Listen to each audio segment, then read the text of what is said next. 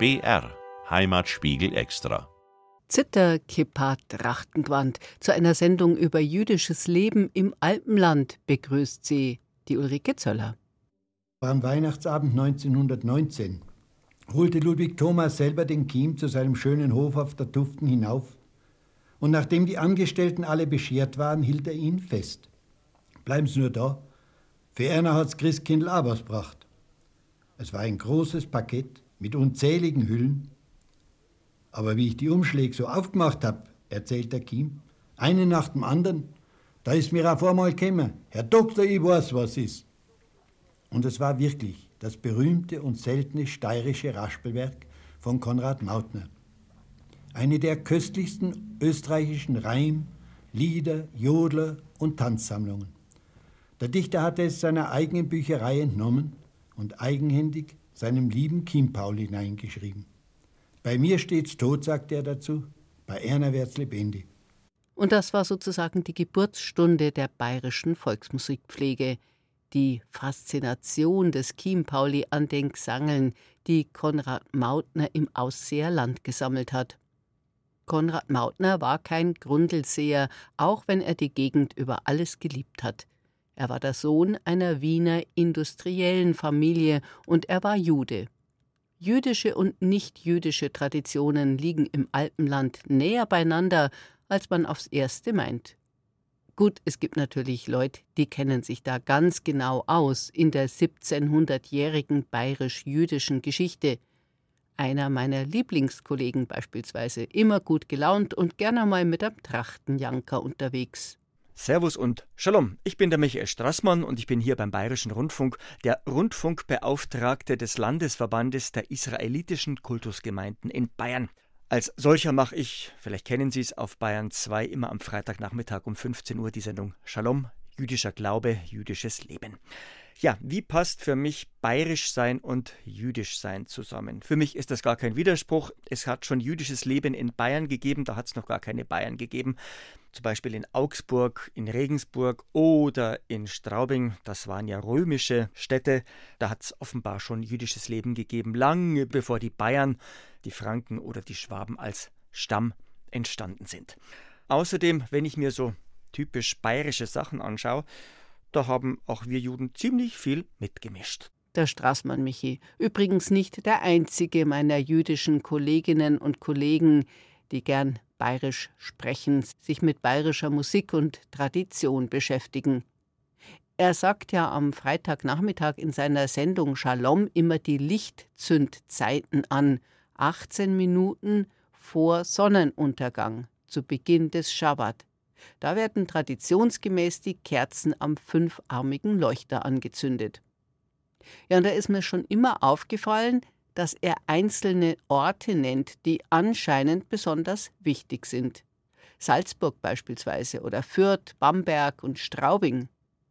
Straubing? Ja, in der niederbayerischen Stadt werden am Freitagnachmittag in einigen Haushalten die Lichter entzündet. Beispielsweise im Haus der Familie Zissler. Mein Name ist Anna Zissler. Ich bin die Vorsitzende der israelitischen Kultusgemeinde Straubing, Niederbayern. Ich wurde in Straubing geboren und ging hier zur Schule. Als meine Muttersprache würde ich bayerisch-deutsch angeben. Ich liebe die bayerischen Bräuche und fühle mich sehr heimatverbunden. Eine lustige Geschichte möchte ich Ihnen gerne erzählen. Als wir vor ein paar Jahren nach dem Gottesdienst in der Synagoge im Gemeindesaal zusammengesessen sind, fragte ich die Tochter meiner Kollegin, die aus der Ukraine nach Straubing kam. Na, kleine Maus, wie gefällt es dir denn im Kindergarten? Darauf sagt sie eigentlich ganz gut, nur den bayerischen Dialekt verstehe ich nicht so gut. Dann kommst du mal öfter zu mir, dann lerne ich dir ein paar Gstanzl zu singen und dann fällt es dir leichter. Dann habe ich ihr gleich mal vorgesungen. Da drummert am Bergal, da steht ein Gerüst, da werden die Schemadal elektrisch geküsst. Holla dria, holla drio, holla dria, holla drio. Es hat ihr so gut gefallen und bald haben wir es zusammen gesungen. Als meine Kollegin ein paar Tage später das Mädel vom Kindergarten abholte, sagte die Kindergärtnerin, dass die Kleine das Gstanzl im Kindergarten vorgesungen hat und steif und fest behauptet, das lerne ich in der Synagoge. Anna Zissler ist eine Niederbayerin, wie sie im Buch steht. Ein Bild von einer Frau, gestanden mit einer Liebe zu ihrer Heimat, in der Gstanzel neben Nigonim, Trachtengewand neben Kippa, Osterkerze neben Menora und Chanukia, dessen Kerzen an Chanukka entzündet werden, neben dem Christbaumplatz haben. Die Straubinger Gemeinde eine sehr lebendige jüdische Gemeinde in Bayern. Warum aber werden die Lichtzündzeiten für Salzburg im Bayerischen Rundfunk genannt? Zum ersten Mal habe ich es von dem Trompeter Peter Dostal-Berg gehört, der übrigens von Alban Berg und von dem Operettenkomponisten Nico Dostal abstammt. Er hat mir bei unserem Gespräch vor ein paar Jahren in seinem Haus in Teisendorf erzählt, dass er, um die Synagoge zu besuchen, über die Grenze fährt nach Salzburg. Aus seiner mährischen Heimat ist der Trompeter vor dem Fall des Eisernen Vorhangs geflüchtet, hatte nur seine Trompete dabei.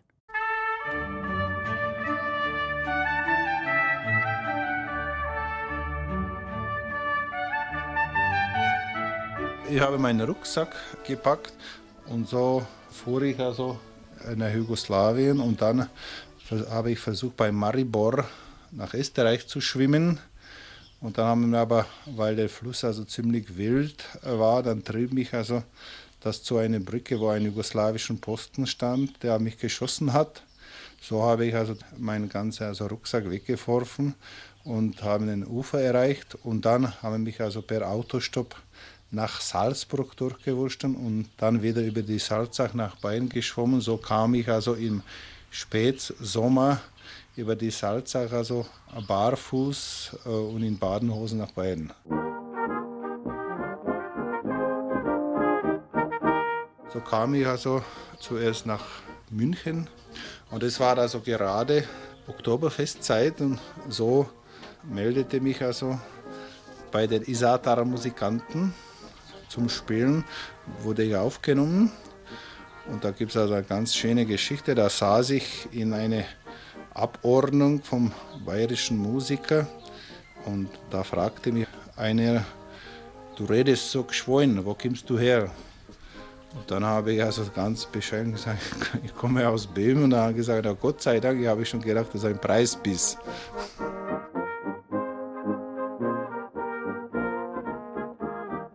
Bei uns, bei Juden, heißt das also Schlichus oder auch Mitzwa, also das ist die Aufgabe, die jeder Mensch zu erfüllen hat.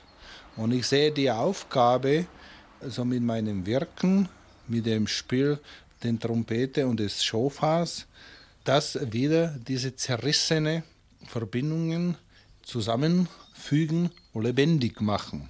Und die bisherige Erfahrungen also sind so, also dass das sehr gut funktioniert, weil wir müssen irgendwo einen Weg finden. wir müssen also wieder an dem anknüpfen und sagen, wo waren wir zusammen? Ja, und die Trompete, der Schofar und die Musik, das ist eine, eine Sache, also die das sehr wohl erfüllen kann.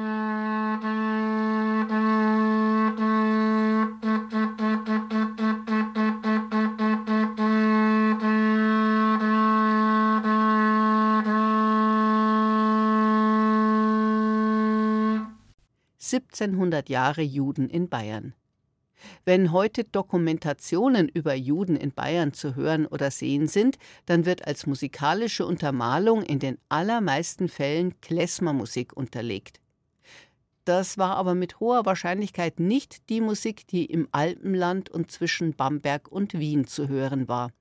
Es ist die Musik aus dem polnischen Städtel, die von den Nachfahren ausgewanderter polnischer und ukrainischer Juden vor allem in New York in den 1980er Jahren wieder entdeckt worden ist und danach einen Siegeszug um die Welt angetreten hat. In vielen Ländern Osteuropas war jüdische Musik und einheimische Volksmusik oft dasselbe. Sie haben sich vermischt, äh, unterschiedlichste Musiktraditionen, äh, ob jüdische oder polnische, rumänische Musik von äh, Roma, All das hat sich ähm, in der fruchtbarsten Art und Weise in Osteuropa miteinander vermischt. Äh, meistens war das einfach Musik, die zu Hochzeiten, Geburtstagen, Volksfesten, was auch immer gespielt war.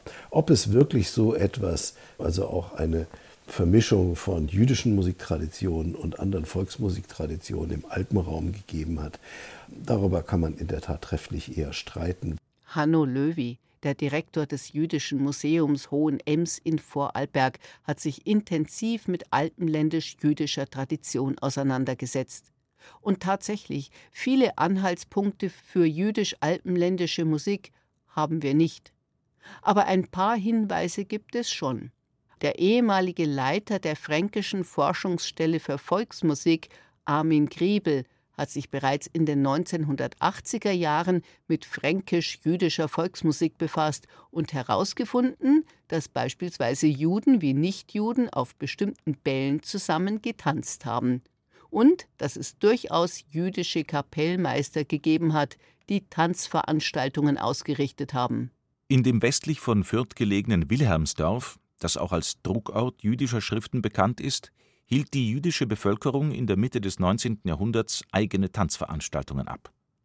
Aus dem Einnahmenverzeichnis eines Musikers aus den Jahren 1842 bis 51 geht hervor, dass die Juden des mittelfränkischen Ortes für ein bis zwei Tanzveranstaltungen im Jahr und für Hochzeiten die Dienste der örtlichen Musikkapelle in Anspruch nahmen. Dass die Musiker wenig mit den Riten und Gebräuchen ihrer Mitbürger vertraut waren, fast 20 Prozent der ca. 1200 Einwohner waren Juden, belegt die mehrmals gebrauchte Bezeichnung Judenkirchweih für ein von ihnen mit Tanzmusik versorgtes Fest.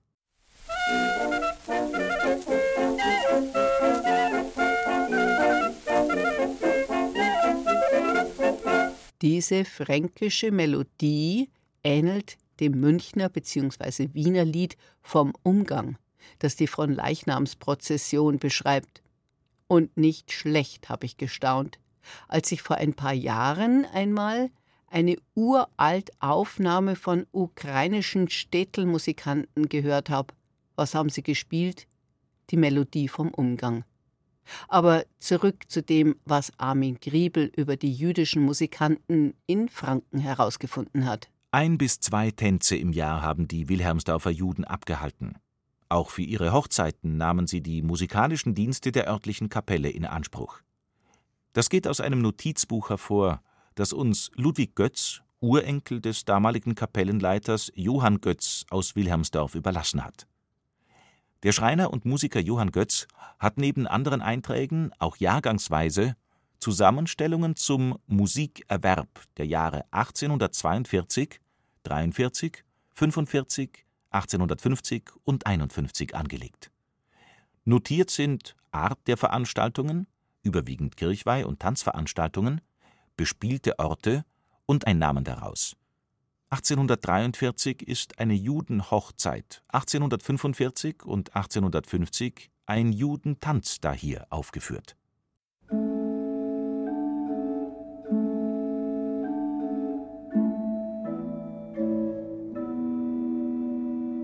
Das war der Judentanz aus der Bauernmusik. Zu finden ist er auf der letzten Seite der Sammlung von Rudolf Preis und Raimund Zoder. Der Lehrer und Volksmusikforscher Zoder, 1882 in Wien geboren, hatte ein besonderes Interesse an den Judentänzen bzw. deren Tanzformen, die aber nicht etwa jüdische Tänze waren, sondern, so fand er nach einer gründlichen Untersuchung heraus, alpenländische Tänze, die mit Gebärden und Bewegungen unverstandene jüdische Brauchformen verspotteten ob im Ernst oder im Spott, zwischen jüdischen und nichtjüdischen Musikanten muss es also irgendeinen Austausch gegeben haben. Ein paar Gemeinsamkeiten vielleicht auch. Das ist um das Jahr 2011 herum der Münchner Klezmer-Sängerin Andrea Panschur schon aufgefallen. Da stehen beispielsweise die Burschen vor dem jüdischen und vor dem bayerischen Kammerfenster. Der eine überredet sein Annamirl endlich aufzumachen, der andere singt sein Bronzschille an.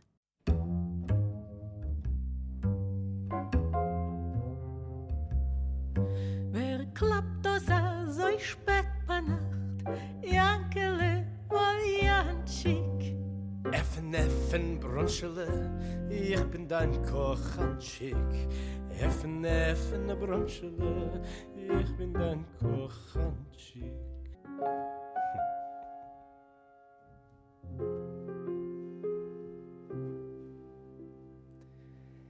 Wirst du mir nicht öffnen, kriech ich durch ein Fenster. Effen, effen, Bronschele, ich bin doch bei dir der Schönste. Effen, effen, Anna Mirl, ich bin doch bei dir der Schönste. Vor der NS-Zeit, dass man da gemeinsame Lieder gesungen hätte, direkt davor eher nicht, weil man ja nicht so wirklich zusammengelebt hat. Natürlich schon irgendwie, aber nicht wirklich zusammen. Ja man muss ein bisschen weiter zurückgehen, man muss bis ins 15. Jahrhundert oder noch weiter davor zurückgehen und da findet man dann tatsächlich Themen, die sowohl in jüdischen Liedern als auch in nicht-jüdischen Liedern gleich oder ähnlich behandelt werden. Zum Beispiel Dirndl-Western Edelknaben. Ja, da gibt es ein Pendant, das ist gar nicht so unbekannt im jiddischen Lied Jomme Jomme spiel mir a Liedele. Im bayerischen Lied, da wird sie also gefragt, wen will sie haben? Will sie einen Edelknaben heiraten oder will sie einen Schneider heiraten oder will sie einen Lehrer heiraten? Und das will sie alles nicht, sie will einen Bauern heiraten. Im jiddischen Pendant da wird das Mädchen gefragt, magst neue Schuhe oder magst dann einen neuen Hut? Und das will sie alles nicht. Nein, sie will einen Ehemann. Ja, das sind so Themen, wo ich sage, ah ja, die sind ähnlich und kommen in beiden Volksliedkulturen vor. Wie ich draufgekommen bin, alpenländische Lieder und jiddische Lieder miteinander zu verbinden, das entsprang eigentlich dem naiven Wunsch, es einfach zu tun. Und da hatte ich noch keine Ahnung davon, ob es überhaupt ein Repertoire gibt, das in beiden Musikrichtungen vorkommt. Dass es dann so war, hat sich in den beiden Jahren 2010 und 2011 herausgestellt, als beim Jiddisch Summer in Weimar das zum Thema gemacht wurde, als man da geguckt hat, ja, wo sind denn die Verbindungen zwischen den deutschsprachigen Volksmusiken und der jiddischen Volksmusik.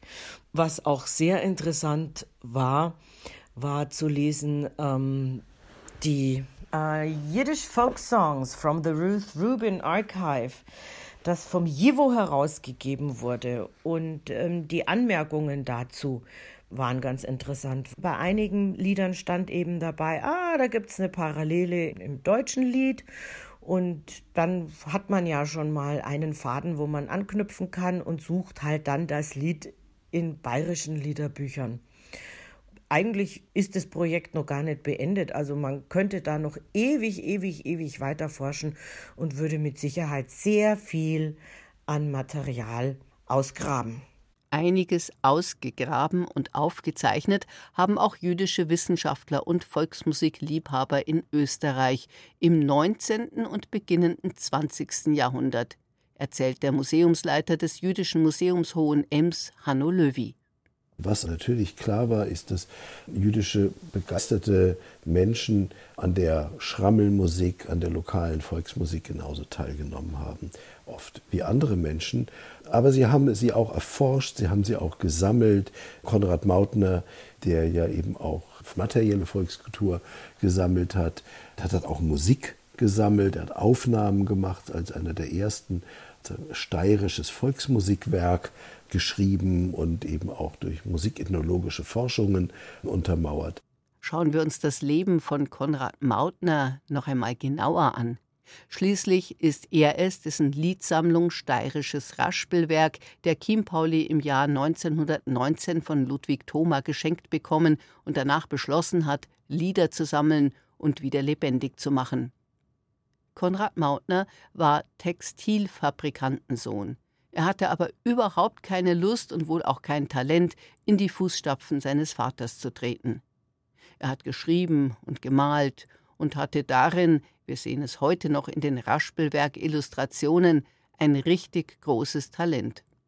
Seine Familie weilte in den Sommermonaten in Altaussee.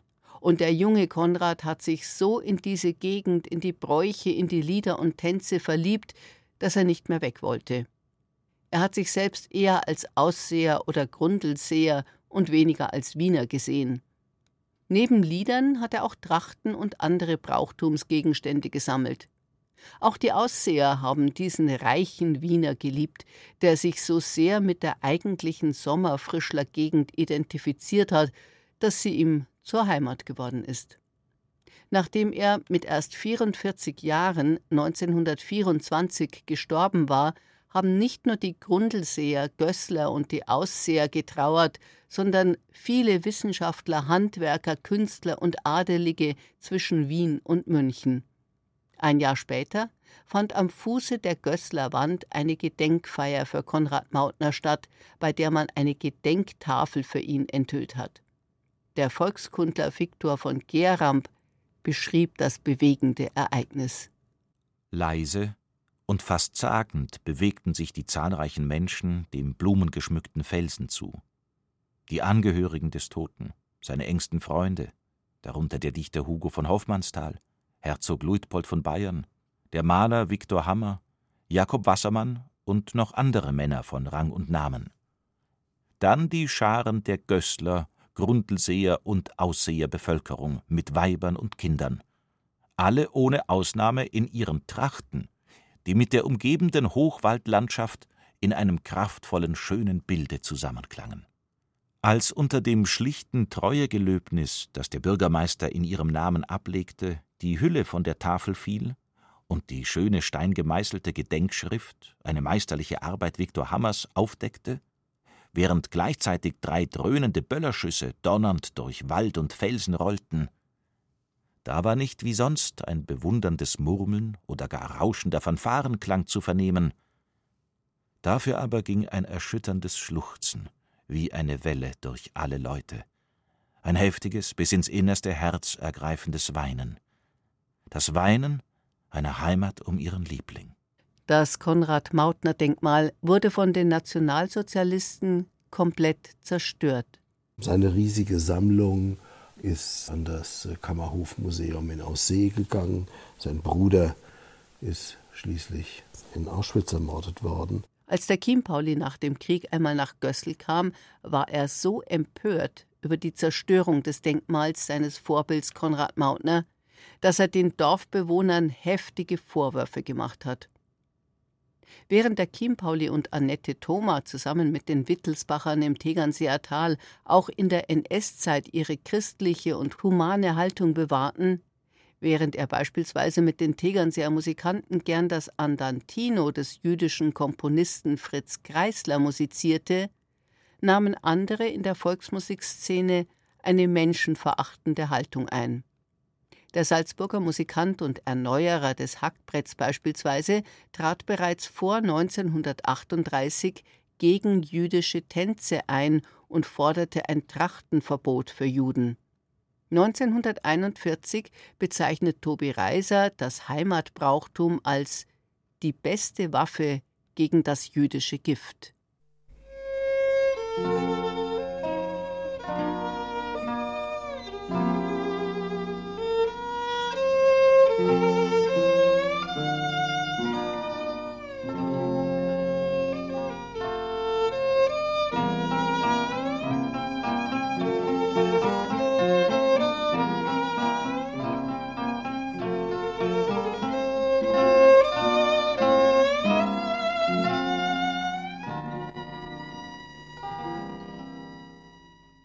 Fritz Kreislers Andantino, gespielt von den Tegernseer Musikanten.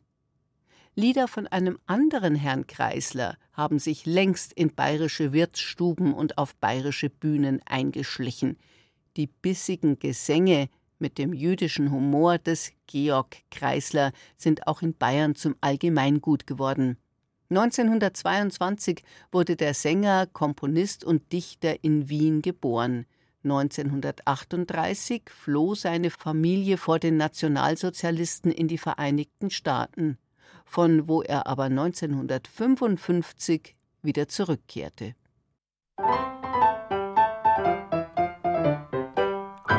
sitze gern im Wirtshaus am wirtshäuslichen Herd. Dort sitz ich wie beim Mirtshaus und werde nicht gestört.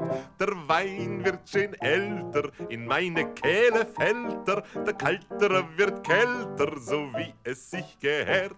Über jüdischen Humor freute man sich auch in bayerischen und österreichischen Wohnzimmern in den 1980er Jahren, beispielsweise als der Schauspieler, Autor, Humorist und Kreativdenker Otto Grünmandl sich regelmäßig mit Gerhard Polt sprachliche Ping-Pong-Matches lieferte über die ganze Welt und überhaupt. Sie haben da, was ist denn das für Käse, den Sie da haben? Da sieht, da wäre ich sehr vorsichtig. Das ist ein Butterkäse. Warum? Da wäre ich sehr vorsichtig, weil? Beim Butterkäse? Ja. Ah, okay. Ja, es gibt also, da gibt es einen Buttervirus. Ah. Ja. Aus Pakistan? Nein. Ähm, äh, Hindukusch. Der Butterkäsevirus aus dem Hindukusch, ja. Mhm. Naja, die, die Viren sind ja heute überhaupt ziemlich unterwegs. Ja. So? Mm, ein Bekannter von mir hat jetzt einmal ein Virus gehabt, der hat sich auf die Leber geschlagen und der ist aber aus Nordafrika gekommen. Okay. Aus, wie heißt es, Al-Hagar-Gebirge. Mhm. Und den hat jemand mitgebracht. Und der ist eher noch geflogen. Ich kann Ihnen die Fluggesellschaft nicht nennen. Und der Virus ist gleich mitgeflogen. Na. Auf die Kanarischen Inseln, glaube ich. Dann ist er, hat er umsteigen müssen in Paris und dann direkt Frankfurt und dann mit dem Schnellzug. Und so ist der Virus ja. dann nach München gekommen und da hat er sich dann, äh, wie soll man sagen, dann hat er zum akklimatisiert, Wirken akklimatisiert ja. und hat dann gewirkt. Ja. Ne? Wahrscheinlich einen günstigen Nährboden gefunden. Hm? Ja, aufgrund eines Händedrucks. Ja. Aha. Also der Händedruck, ein freundlicher Händedruck äh, soll die Ursache gewesen sein. Und der Virus äh, war sehr erfreut. Er hat sich, äh, war schon direkt ja, der Virus, hat ja. schon gesagt, wann, wann, wann sagt er den einmal ja. Grüß Gott? Ja, ja. Ne? Der Virus hat direkt drauf gelauert. Der war schon auf Kohle gesessen, also eine Kohlebakterie fast. Ne? Ja, man glaubt immer, so ein Virus, der hat keine Intelligenz, aber so ein Virus, der denkt oft mehr und der hat auch ein Gefühl. Und ne? ein Gespür. Und, und ein Gespür. Ne? Für, für Menschen. Ja. Gerhard Polt und Otto Grünmandel. Wenige wissen, dass Otto Grünmantel aus einer jüdischen Familie stammt, dass er nur durch die Hilfe von Mitbürgern in Hall in Tirol die NS-Zeit überlebt hat. Grünmantels Vater kam ursprünglich aus Mähren und lebte, wie viele Juden in Bayern und Österreich, vom Textilhandel. Deswegen sitzen die Trachten, Janker und Hosen, mit denen sich die Familie Grünmantel Anfang des 20. Jahrhunderts ablichten lässt, auch ganz besonders gut. Man ist ja vom Fach.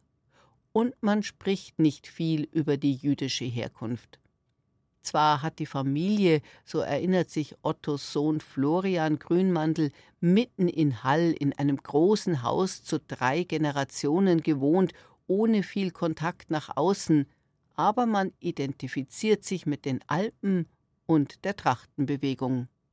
Natürlich ist diese Bergwelt Teil der Romantik damals. Ja, also dieser Tourismus entsteht ja erst, genau. Ja, und natürlich war Meran voll mit jüdischem Großbürgertum. Ja, also das war einfach in die Berge, dort Sommerfrische zu machen und dann zurückzugehen ja, nach Hamburg oder wo auch immer. Ja. Die kleiden sich da wie ein Tiroler, ja, also die schauen dann schon so aus. Ja. Und es gibt auch dieses Bergsteigfoto von dem einen Onkel, äh, natürlich war das Faszinosum auf die Berge rauf und männlich natürlich und kommt ja dann zum Ersten Weltkrieg, wo der Großvater dann auch in den Dolomiten dient. Ja, das heißt, das ist alles so Assimilationsleistung. Und natürlich verhält man sich auch so, dass man im Sommer sagt, man macht, also was die Großeltern immer machten, waren so Kuraufenthalte gibt es auch so kleinere Kuranstalten hier in Tirol und dass man dorthin geht, dass man im Sommer Schwammerl suchen geht. So diese Bergsteiger jetzt extrem waren sie nicht, aber sie waren doch in den Bergen oder in der Natur schon sehr drinnen. Aber das ist mir in Tirol bald einmal.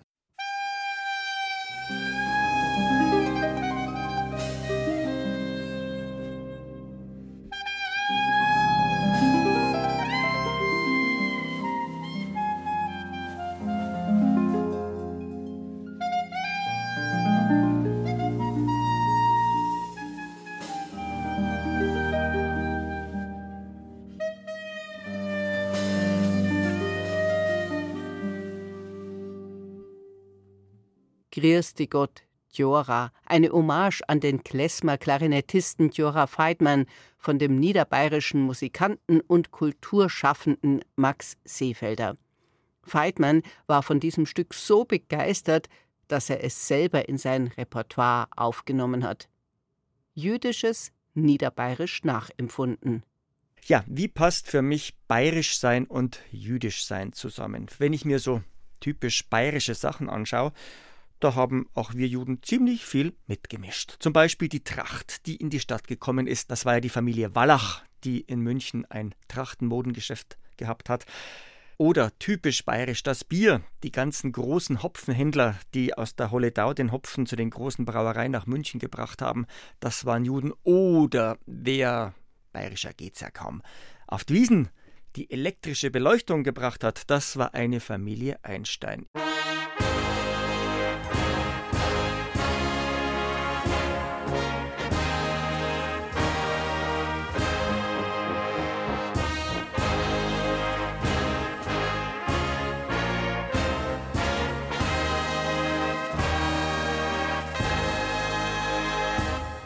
Albert Einstein, das war noch ein kleiner Bub, da hat er auf der Wiesen in einem Bierzelt die ersten elektrischen Glühbirnen in die Fassung geschraubt. Also bayerischer geht's wohl kaum. Deswegen ist das für mich überhaupt kein Widerspruch. Was ich am bayerisch-Sein und am jüdisch-Sein auch sehr mag, ist die Direktheit. Die Bayern tun auch nicht lange rum, die sagen halt, wie es ist. Und so ist es bei den Juden auch. Man ist eigentlich gewohnt, sich nicht allzu sehr zu schonen, sondern sich das, was man sich denkt, geradeaus ins Gesicht zu sagen.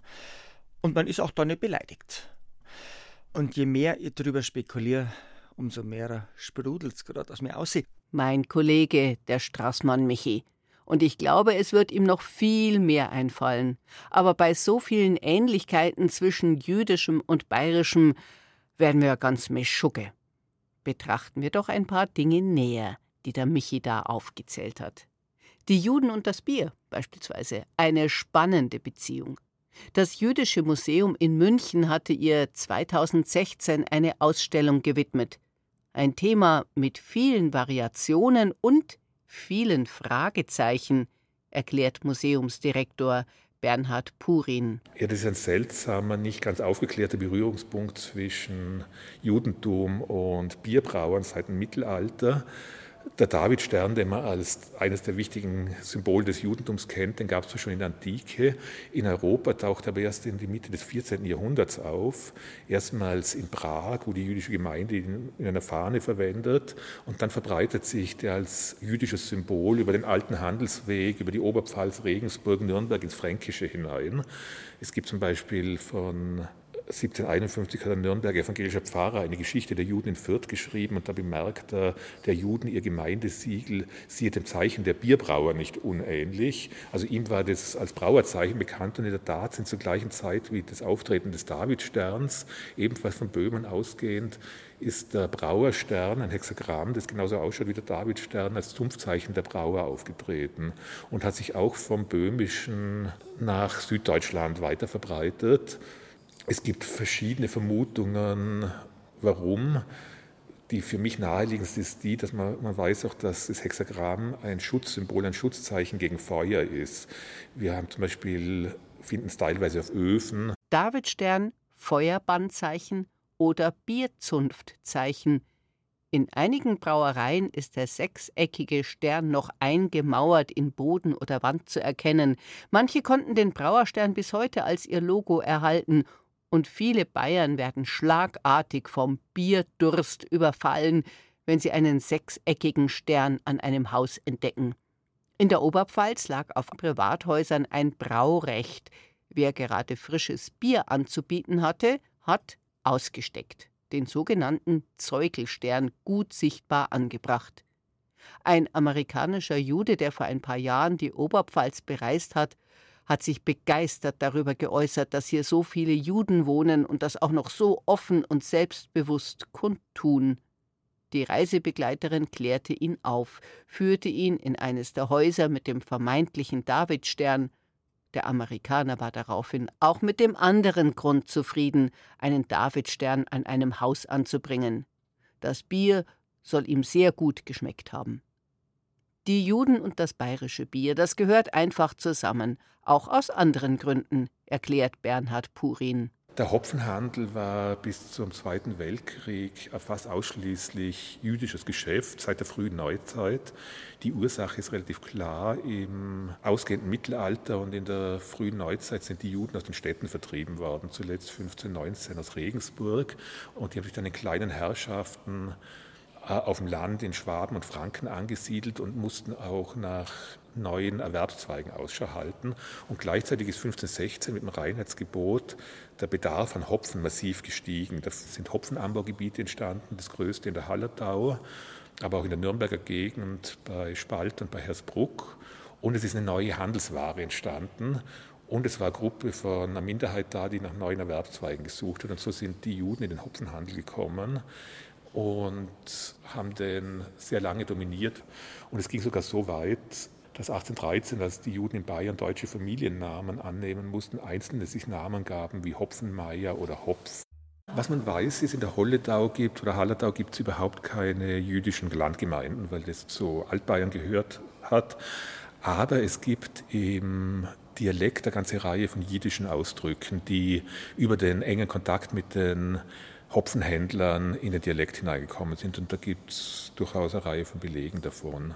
Belege und nicht nur schriftliche gibt es auch von einflussreichen jüdischen Brauereibesitzern, der Familie Hirsch. Freiherr von Hirsch hat vor den Toren Münchens eine Brauerei gegründet, später bekannt als Großgaststätte Heidevollm. Und Löwenbräu wurde unter dem legendären Aufsichtsratsvorsitzenden Moritz Guggenheimer zur größten Brauerei Münchens. Eine der bekanntesten Münchner Brauerfamilien war die Familie Schülein, unter anderem auch Gründer und Besitzer der Brauerei Kaltenberg. Hermann Schülein, Aufsichtsrat der Münchner Löwenbrauerei, ist 1936 der Verfolgung der Nationalsozialisten entkommen und nach Amerika emigriert. Dort hat er mit großem unternehmerischen Geschmack die Rheingold Brauerei gegründet von der Familie Schülein gibt es übrigens Fotos, in denen sie sich in Tracht präsentiert. Aber das ist schon wieder eine andere Geschichte.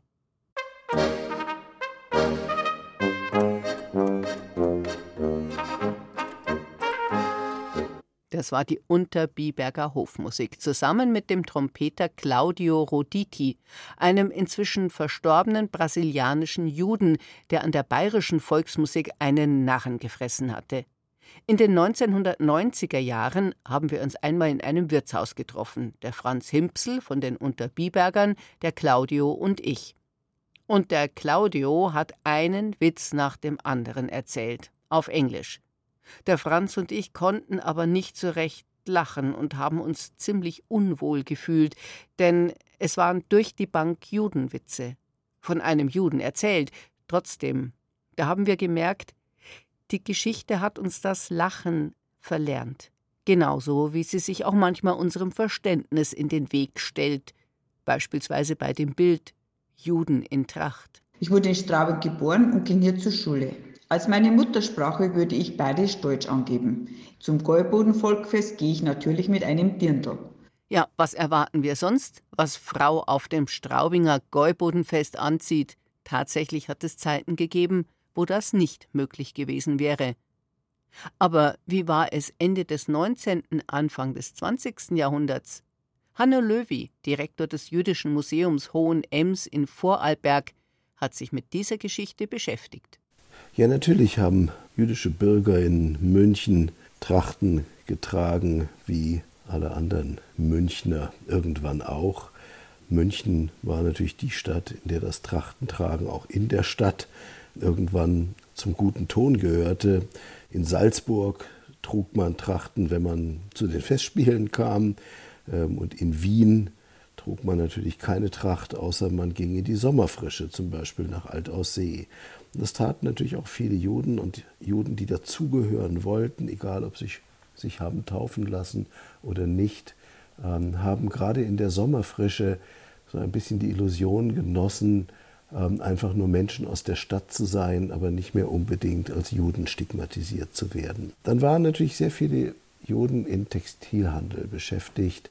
In München spielten die Gebrüder Wallach eine große Rolle, die als Westfalen irgendwann Anfang des 20. Äh, Jahrhunderts nach München kamen und den vielleicht berühmtesten Trachtenshop in München aufgebaut haben, eben das Trachtengeschäft Wallach, das dann auch gleich ein kleines Museum beinhaltete. 1910 zum 100. Oktoberfestjubiläum haben die Wallachs unentgeltlich den historischen Landestrachtenzug ausstaffiert. Im gleichen Jahr wurde ihnen der Titel Königlich Bayerischer Hoflieferant verliehen. Sie hatten geschmackvolle Trachten in der Stadt und bei Hof eingeführt, und sie wussten um die Unterschiede. Julius Wallach war Mitglied beim Trachtenverein Klustigen Wendelstorner, hat aber durchaus gewusst, dass es für Stadtleut, für Bürgerliche und Adelige im Wortsinn angemessene Trachtenkleidung geben müsse. Wallach wurde zu einem Markennamen, der überregional bekannt war. 1926 übernahm Moritz Wallach das Geschäft allein und zog damit mitten ins Herz Münchens. An die Ecke Residenz Hofgartenstraße.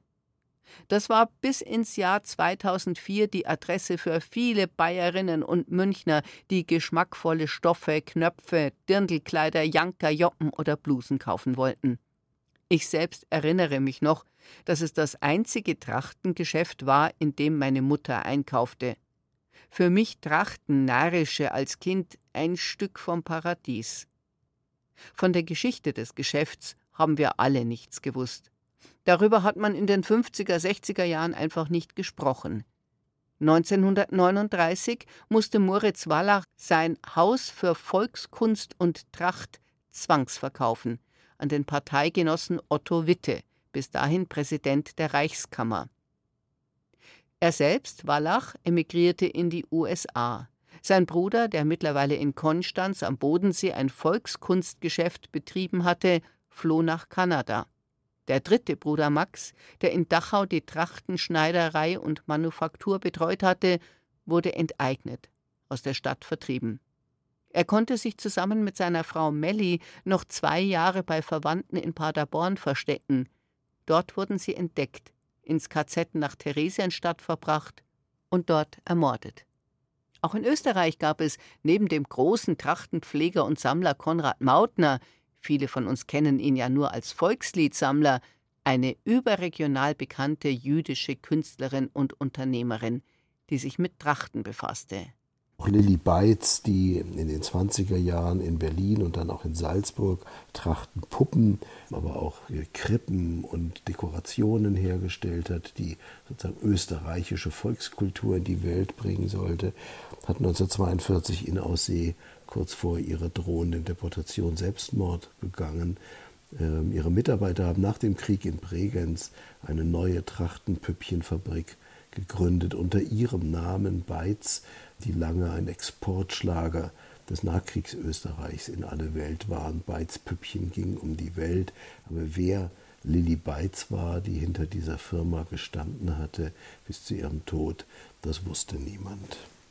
Ab 1938 haben die Nationalsozialisten, ausgehend von Salzburg, wo vor allem auch jüdische Besucher der Festspiele selbstverständlich in Tracht ausgegangen sind, ein Trachtenverbot für Juden erlassen. Die Tracht war aber in einer bestimmten Gesellschaftsschicht ein so selbstverständlicher Teil ihrer Kleidung, die vor allem in der Sommerfrische in Salzburg und der Steiermark getragen wurde, dass es vorerst kaum durchzusetzen war. Deswegen erging am 6. Juli 1938 ein Schreiben des Reichsstatthalters Dr. Arthur Seyß-Inquart an alle Landeshauptmänner. Es hat sich gezeigt, dass in einzelnen Gegenden noch immer von Juden Landestrachten oder auch Kleidungsstücke getragen werden, welche als Bestandteil von Landestrachten anzusehen sind. da dies geeignet ist, unter der deutschen Bevölkerung berechtigten Unwillen auszulösen, lege ich nahe, zur Vermeidung der Gefährdung der öffentlichen Sicherheit und Ordnung den Juden die missbräuchliche Verwendung von in deutschen Gauen üblichen Trachten zu verbieten. Die im Gegenstande getroffenen Verfügungen wollen mir bekannt gegeben werden. Was war der Hintergrund zu diesen scharfen Trachtengesetzen? Das Tragen der Tracht drückt ein Zugehörigkeitsgefühl aus. Die oft assimilierten Wiener Juden wollten sich, wenn sie der Stadt mit ihren Zwängen den Rücken kehrten, mit den Landbewohnern, den Steirern und Salzburgern identifizieren. Bei vielen, beispielsweise bei dem Trachten- und Volksliedsammler Konrad Mautner, hat das wunderbar funktioniert. Man wollte nicht als Jude außerhalb der Gesellschaft stehen. Viele lebten ja auch nicht unbedingt nach der Tora oder waren sogar konvertiert. Sie wollten Teil der Gesellschaft sein, und das zeigten sie mit ihrem Trachtengewand. Die Nationalsozialisten wollten genau das Gegenteil. Somit war die Tracht ein wichtiger Ansatz zur optischen Trennung. Etliche Juden, denen Tracht und Sommerfrische verboten wurden, fanden eine neue Heimat in den USA. Sie und ihre Nachkommen hängen aber heute noch an der alpinen Heimat. So ist es auch zu erklären, warum der im Jahr 1959 erschienene Film über die in Tracht auftretende Trapp-Familie zu so großer Beliebtheit gelangte. Das dafür komponierte und für viele von uns sehr kitschig anmutende amerikanische Lied Edelweiss ruft bei vielen amerikanischen Juden heftige Gefühle hervor.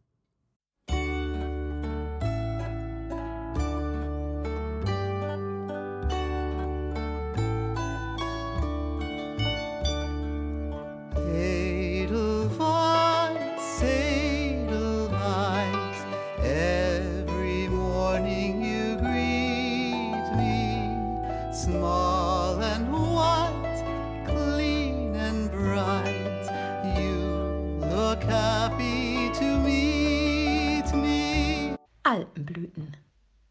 Das Edelweiß hat jeder gern. Ich finde es ziemlich fade. Es blüht am Hut des Alpenherrn, im Land der Schokolade.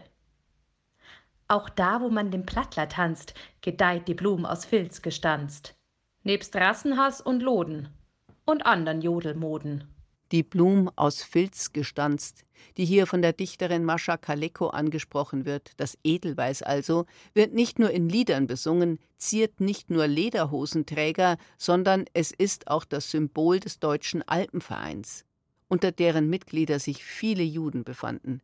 Nicht schlecht, habe ich gestaunt, als ich im Sommer 2019 zur 150. Geburtstagsfeier der Berliner Hütte in den Zillertaler Alpen eingeladen war. Die Rotofenmusse hat abends zum Tanz aufgespielt. Aber eigentlich hat diese Hütte wenig Alpines. Der Speisesaal ist von Holzsäulen getragen und mit Kronleuchtern ausgestattet. Im großzügig ausgestalteten Treppenhaus hängen Ölgemälde an der Wand. Ein eigenes Fotolabor und ein eigenes Postamt waren früher Bestandteil der Hütte. Und in den Zimmern sind heute noch Klingelschnüre zu sehen, mit denen man vor 150 und 100 Jahren das Personal angewiesen hat, das Waschgeschirr ins Zimmer zu bringen. Die Berliner Hütte wird heute noch als Grand Hotel unter den Berghütten bezeichnet. Sie spiegelt das Leben des Berliner Großbürgertums wider. Ärzte, Rechtsanwälte, Architekten.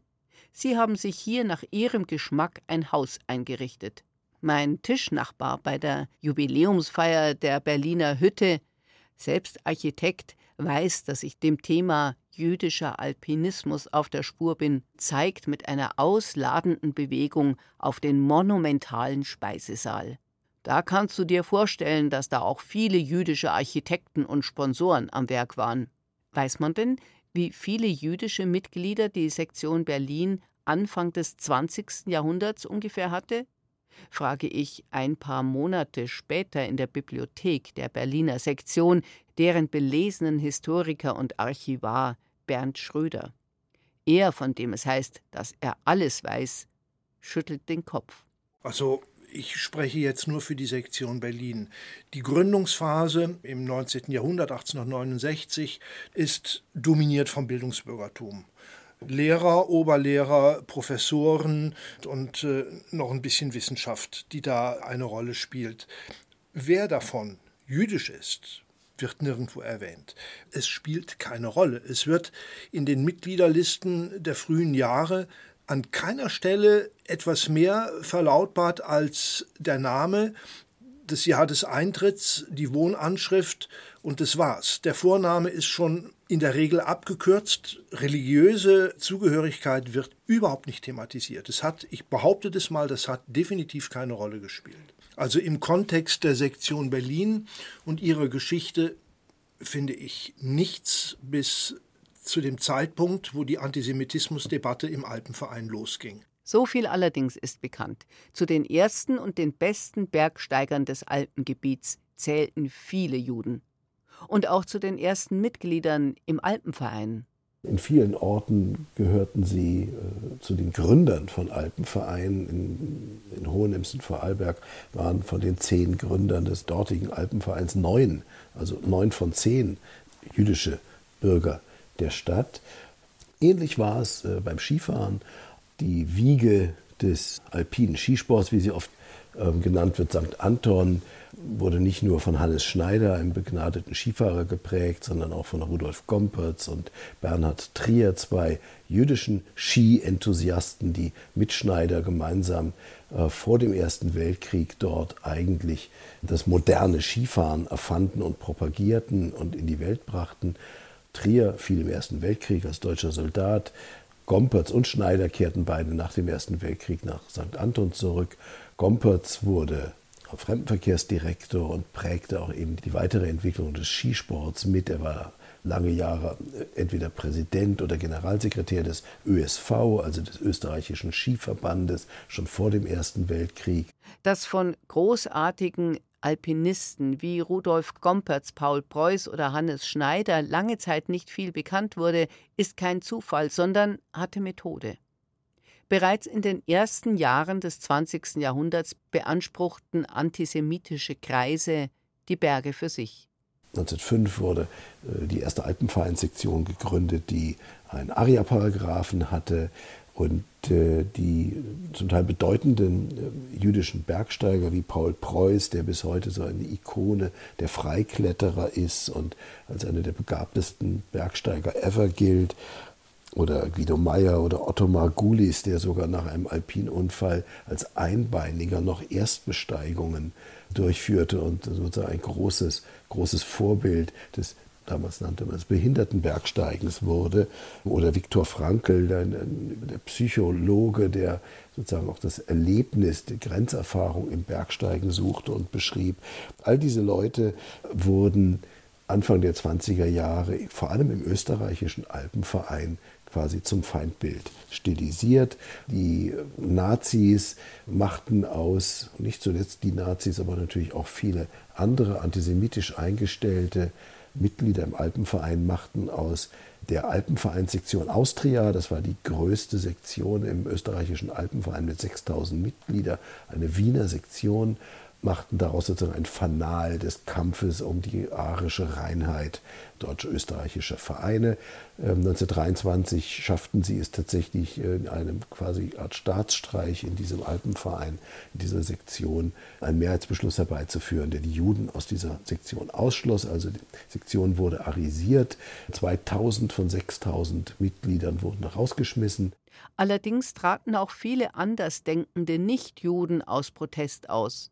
Zu ihnen gehört beispielsweise Walter Schmidtkunz, dessen Mutter einer österreichisch-jüdischen Familie entstammte. Später allerdings gab er einen Reiseführer für Berchtesgaden und den Münchner Lesebogen heraus, beides im Sinne der NS-Kulturpolitik. 1938 veröffentlicht Schmidtkunz zusammen mit Karl List und Wastel Vandal das leibhaftige Liederbuch. Fein sein bleiben, fein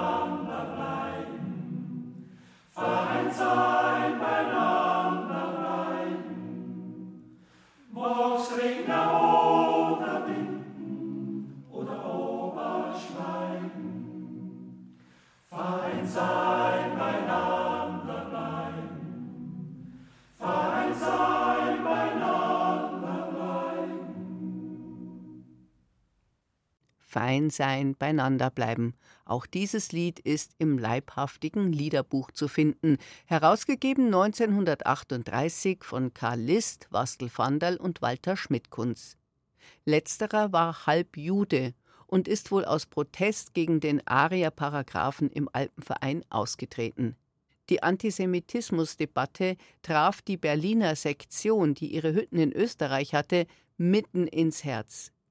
Diejenigen, die sich Ende des 19., Anfang des 20. Jahrhunderts in einer liberalen Haltung aufgemacht hatten, in Gleichheit und Brüderlichkeit die Berge zu erobern, egal ob einer Kommerzienrat oder Schullehrer, Angestellter oder Arbeiter, Jude, Christ oder Freidenker ist, waren im Jahr 1924 entsetzt.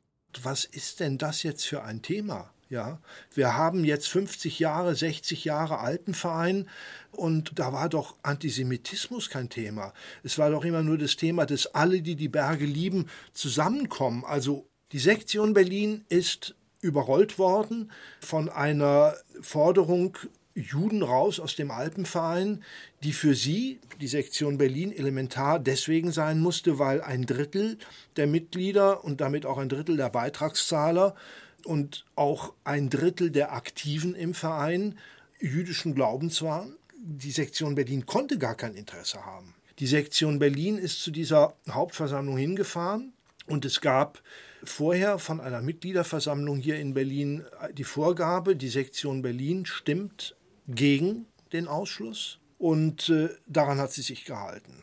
Von der Münchner außerordentlichen Hauptversammlung der Vorstand nach Berlin zurück und hat berichtet, wir haben vereinbarungsgemäß gegen den Ausschluss gestimmt aber wir waren chancenlos. Wir wissen ja, ungefähr 90 Prozent der abgegebenen Stimmen war für den Ausschluss von Donauland und damit für die Etablierung des äh, Antisemitismus im Alpenverein. Und was dann in der Sektion Berlin passiert, ist sicherlich einzigartig. Der Aufruhr, der dann entstanden ist, der Auszug, der Exodus der jüdischen, aber nicht nur auch, sondern auch, auch anderer Mitglieder, die also mit, mit den jüdischen Mitgliedern sympathisiert haben. Ich glaube, 1925, also im ersten Jahr nach der Donauland-Entscheidung, sind äh, 650 Mitglieder ungefähr aus der Sektion Berlin ausgetreten. Und dieser Trend hat sich in den nächsten zwei Jahren noch fortgesetzt, also innerhalb kurzer Zeit hat die Sektion Berlin ungefähr die Hälfte ihrer Mitglieder verloren. Der Deutsche Alpenverein. Er verstand sich von Beginn an als staatenübergreifender Verein. Das Deutsch bezieht sich auf die deutsche Sprache. Man wollte also bei seiner Gründung bewusst Grenzen überwinden. Und bereits 1924 tat sich durch die antisemitische Bewegung ein Graben auf. Juden wurden ausgegrenzt, viele traten aus Protest aus. Die meisten gründeten dann die Alpenvereinssektion Donauland, die dann 1924 in Gänze noch einmal ausgeschlossen wurde aus dem österreichischen Alpenverein. Im deutschen Alpenverein hat es noch bis 1933 gedauert, bis auch dort Arisierung stattfand und die Juden ausgeschlossen wurden. Die Alpenvereinssektion Donauland die in Österreich ja bis 1938 noch existieren konnte, dann als eigener Verein, nicht mehr Teil des Alpenvereins. An und auf den Hütten wurden Plakate aufgehängt. Juden und Mitglieder des Vereins Donauland sind hier nicht erwünscht. Ein unbekannter Gast, der 1922 ein solches Plakat auf der Litzumer Hütte in den Tuxer Alpen vorfand, fasste seine Verärgerung im Hüttenbuch in Reime. Juden und solche vom Donauland sind hier nicht gern gesehen. Seien sie noch so müde gerannt, mögen sie draußen stehen. Jesus, höre und merke es gut, wie dein Gebot sie verachten? Kämst du gar selbst, du geborener Jud, müsstest du draußen verschmachten. Den jüdischen Bergsteigern wurden die Hütten verweigert, die sie zum großen Teil selbst mit aufgebaut hatten. Mehrtägige Touren waren für sie, wollten sie nicht wild bivakieren, fast nicht mehr möglich und das bereits lange vor der Zeit des Nationalsozialismus. Es gab aber Ausnahmen. Eine dieser Ausnahmen ist heute noch zu besichtigen, das Friesenberghaus.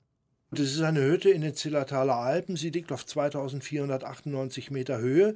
Es ist eine, eine, sehr schöne Hütte. Die Lage ist, ich sag mal, jetzt nicht herausragend mäßig. Die Aussicht ist toll. Das, äh, was man von der Hütte aus an Bergtouren machen kann, ist im Prinzip nur ein Berg. Das ist der Riffler.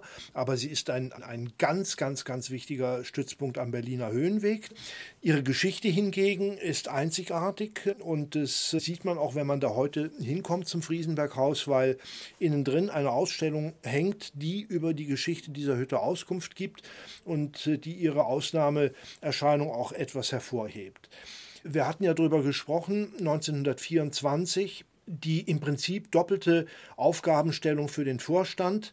Erstens, ihr stimmt gegen den Ausschluss der Sektion Donauland. Zweitens wird der Ausschuss vollzogen, dann scheidet auch die Sektion Berlin aus dem Verband des Deutschen und Österreichischen Alpenvereins aus. Erster Punkt erfüllt, zweiter Punkt nicht erfüllt. Daraufhin hitzige Auseinandersetzung in der Sektion Berlin. Also man muss wirklich diese Schriften mal lesen, um zu kapieren. Es sind die meisten der jüdischen Mitglieder dann ausgeschieden, viele auch die sympathisiert haben und die haben dann einen eigenen Verein gegründet. Das war der Deutsche Alpenverein Berlin vom Namen her sehr ähnlich, aber eben keine Sektion des deutschen und österreichischen Alpenvereins. Und sie waren in ganz enger Verbindung mit den Donauländern, die ja keine Sektion mehr sein durften, die man ja aus dem Alpenverein rausgeworfen hat. Dadurch gab es eine ganz enge Bindung von Berlin nach Wien. Ich war in der Zeit für einen Alpenverein obligatorisch eine Hütte besitzen zu müssen. Das, das ging ja gar nicht anders. Man wollte eine Bergheimat haben. Das wollte auch der Deutsche Alpenverein Berlin. Er hat quasi von 1925, wo er sich gebildet hat, gesucht und ist relativ schnell dann auch mit Unterstützung der Donauländer und muss man auch sagen, mit Unterstützung einiger Mitglieder aus der Sektion Berlin fündig geworden im Zillertal, hat dann 1928 das Baurecht erwirkt und äh, mit dem Bau des Riesenberghauses begonnen und es ist 1930 eingeweiht worden. Es war damit keine Alpenvereinshütte im klassischen Sinn, sondern ein, ein Sonderfall, der gehörte eben nur dem Deutschen Alpenverein Berlin. Und so manche Begehr des Berliner Weges werden unversehens mit der Geschichte der jüdischen Bergsteiger bekannt gemacht. Daran erinnert, dass den Juden ab Mitte der 1920er Jahre eine ihrer liebsten Freizeitbeschäftigungen genommen worden war – oder dass sie auf wenige Hütten wie das Friesenberghaus angewiesen waren. Der Kampf um die Berge war tatsächlich eine ideologische Schlacht der Nationalisten, nicht nur der österreichischen und deutschen. Josef Braunstein, auch ein begnadeter Bergsteiger und nebenbei auch Musiker, Violinist, der dann in der Donauland die Zeitschrift herausgab und ein, auch einer der wichtigsten alpinen Schriftsteller war, hat das sehr deutlich dann schon beschrieben, dass aus dem Spielplatz Europas ein militärisches Kampfgelände und Übungsgelände geworden ist. Und in der Tat, die Nationalsozialisten haben den Alpenverein vor allem als sozusagen paramilitärische Ausbildung für den kommenden Krieg genutzt. Und das betraf auch den Skisport. Und mit ihnen die österreichischen Skipioniere Hannes Schneider, Bernhard Trier und Rudolf Gompertz. Auch da war es so, dass in den 20er Jahren die Antisemiten und Nationalsozialisten in den Skiverbänden gegen Juden hetzten und es auch schafften, im ÖSV einen Aria-Paragraphen durchzusetzen. Der Skiclub St. Anton ist dann in den Allgäuer Skiverband umgestiegen, um von diesem Aria-Paragraphen nicht betroffen zu sein. Schließlich war der langjährige Vorsitzende des Skiclubs St. Anton Jude gewesen, eben Gompertz. Ähm, auch das war natürlich 1938 zu Ende mit dem Anschluss Österreichs an das Deutsche Reich. Gompertz wurde deportiert und ermordet. Hannes Schneider ist in die USA, in die Emigration gegangen, als die Nazis anfingen, auch ihn als Juden öffentlich äh, zu denunzieren, was er gar nicht war. Aber er ist sozusagen als äh, Jude bekämpft worden und nach Amerika gegangen und hat dann den Amerikanern das Skifahren beigebracht und ist nach dem Zweiten Weltkrieg dann nur noch ab und zu mal mit guten Freunden aus den USA nach St. Anton gekommen, aber ist in den USA geblieben und dort gestorben und hat dann in einem jüdischen Hotel in den Catskills nördlich von New York Anfang der 50er Jahre auch noch als erster eine Skipiste mit künstlicher Beschneiung gebaut. Die Alpenvereinssektion Donauland die in Österreich ja bis 38 noch existieren konnte, dann als eigener Verein, nicht mehr Teil des alten Vereins, ist sogar nach 45 wiedergegründet worden und hat dann noch bis in die 50er, 60er Jahre tatsächlich ein eigenes jüdisches Bergsteiger-Vereinsleben geführt. Aber sie ist dann doch irgendwann eingegangen, weil einfach die Zahl einfach schlicht auch äh, der Juden in Wien doch zu klein war, um so ein Vereinsleben aufrechtzuerhalten. Diejenigen, die dem Holocaust entkommen waren, träumten oft bis an ihr Lebensende von dem Paradies, aus dem sie durch Antisemiten und Nationalsozialisten vertrieben worden waren. Der Dichter Friedrich Thorberg träumte sich zurück ins Ausseerland, in die Tage, in denen die schwierigsten Entscheidungen darin bestanden, welche Route er wählen würde. Treibt's mich heut zum See, zur Klause? Treibt's mich auf die Blaalm hin? Wird's beim Fischer eine Jause? Wird's ein Gang zur Wasnerin, wo die Triften sanft sich neigen vom Geröll zum Flurgeheg? Ach, wo ist's, das sich verzweigten Hoffmannstal und Schnitzlerweg? Von Friedrich Thorberg ist auch ein wunderbares Beispiel von jüdischem Witz überliefert. Und wenn ich einst vor dem Ewigen stehe und er mich fragen wird, hast du meine Alpen gesehen, werde ich nicken. Und zu viele kehren, Herr. Vielleicht ist da mein Kollege Michi Straßmann ein bisschen positiver eingestellt. Das muss man sich einmal vorstellen. Kurt Eisner, ein Berliner, ein Preis, ein Sozi, ein Roter und dann noch nicht einmal katholisch, sondern jüdisch, hat den Freistaat Bayern ausgerufen. Also, wenn jetzt da bayerisch und jüdisch nicht zusammengeht, na ich es auch nicht. Und wo in meiner Anschauung jüdisch sein und bayerisch sein richtig gut zusammenpasst, das ist der Biergarten. Weil ein Bier, was nach bayerischem Reinheitsgebot gebraut wurde, ist koscher, also das dürfen wir trinken, weil es rituell rein ist, also koscher.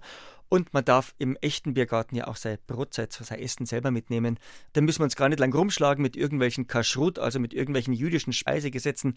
Man nimmt sein Essen halt selber mit und dann ist man auf der sicheren Seite, wenn man das mit diesen Regeln so genau nimmt. Wir wissen ja, wie das mit Regeln so im Allgemeinen ist. Zither, Kippa, Trachtengewand.